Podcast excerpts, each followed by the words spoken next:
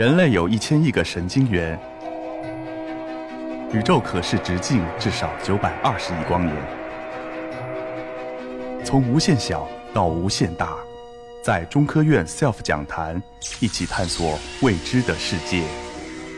本节目由中科院 SELF 讲坛出品，喜马拉雅独家播出。那么。菌群是不是只能作为一个整体，还是说其中有很多关键的成员在里面起了更为重要的作用呢？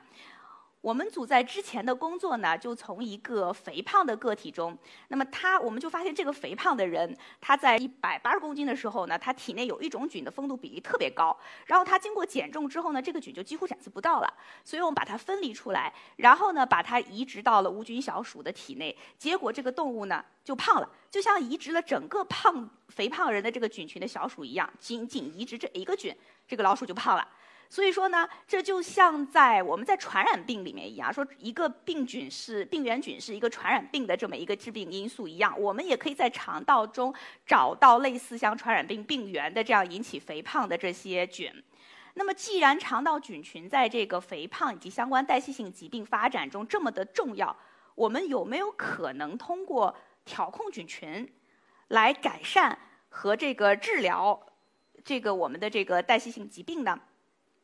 我们知道呢，这个在人出生之后，如果我们想通过调控基因来这个治解决这个疾病的这个问题，现在看来，当然有很多的科学技术在发展，比如 CRISPR 技术等等，都有这样的未来的潜能，但是在安全性和伦理上都还是有问题的。可是调控菌群呢，可能相对来说是很容易，而且可以做到的。我们怎么做呢？决定菌群的是什么？它的营养，也就是我们的膳食。所以我们可以通过改变我们的膳食结构。来改变菌群，来这个干预和这个调整这个健康的这个肥胖啊、糖尿病这些问题。那么什么样的膳食是合理的？什么样的膳食是可以维持一个健康菌群的呢？经过我们这么多年的研究和知识呢，首先我们呃我们就发现呢，肠道菌群里面的有益菌是利用膳食纤维利用的比较多，然后利用膳食纤维它的产物呢也是有益的。所以我们就做了这么一套符合的这么一套这个呃膳食营养的这么一套产品。那么它呢主要的组成成分呢，一个是叫做中医药师同源的食材，因为在中医里面有很多的材料，比如说像薏米、像芡实，这样它既是可以作为药，又是可以作为食物来使用的。那么像这样的食物的特点呢，就是它富含富含膳食纤维，它里面有大量的复杂的膳食纤维在里面。另外呢，我们还加进了一些这个植物提取物以及这个益生元。益生元就是大家比较熟悉，像瓜果糖、菊粉等等。我们这套膳食呢，是含有非常复杂并且含量很高的膳食纤维的。并且我们还要满足人自身，就是我们作为一个宿主，我们作为人自身对于碳水化合物、对于蛋白、对于脂肪这些营养素的需求。所以我们叫这套膳食呢是 Feed Me Feed My Microbiome，就是既喂人又养菌的这么一套膳食。那么它的效果如何呢？呃，它的效果呢就是可以帮助肠道里面的有益菌生长，而让肠道里面的这个有害菌可能产生有害物质这些菌的风度呢下降。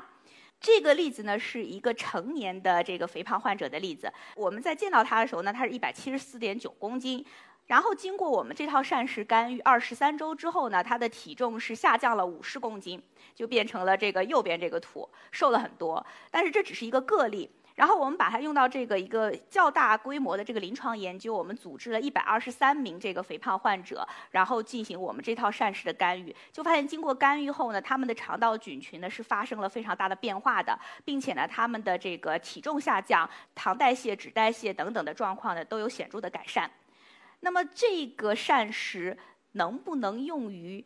遗传性的问题？就是遗传因素会造成肥胖嘛？那么我们有没有可能通过调整菌群来对这个先天的这个影响有一定的这个补偿或者改善的作用呢？我们找的这个例子呢，叫做 Prader-Willi syndrome，就是小胖威利综合症。它是由于复原的十五号染色体有一个很大片段的缺失造成的。那么这类型的小朋友呢，他在刚出生的时候呢是肌张力不足，所以呢他连吃奶的力气都没有，是营养不良的。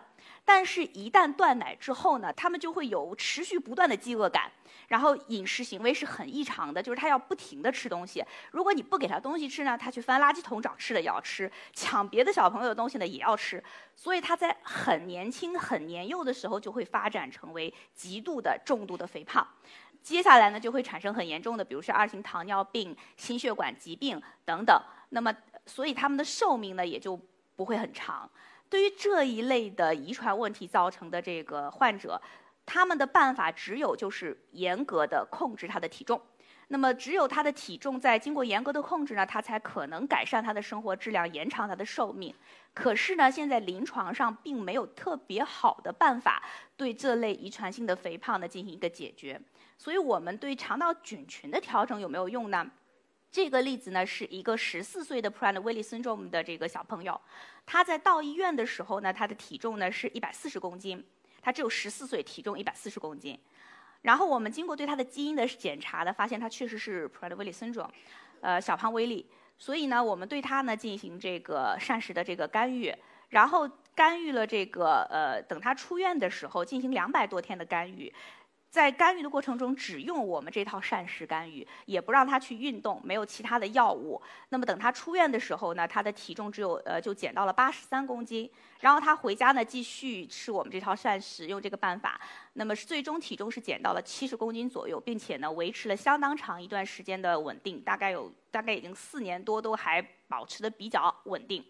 这个例子呢，就是说这种遗传问题好像也可以通过这个调整菌群来有对它有一个改善。那么到底是不是这样呢？我们也同样组织了一个。二十几个小朋友的这个 Prader-Willi syndrome 的这么一个临床研究，那么就发现用我们这套膳食呢，一方面确实是改变了肠道菌群的结构和功能，把它们整个跟菌群相关的一些代谢物，我们通过对尿液代谢物的检测，发现它也进行了一个改变，有益代谢物增加，而有害的代谢物呢是减少。也就是说，通过改变菌群，虽然肠道菌群的失调在遗传性的这一这一类遗传性的疾病里面不是最初的那个因素。不是最初的推动因素，但是它在里面也很重要。我们干预它也是可以达到改善这个呃人的这个健康的这么一个作用的。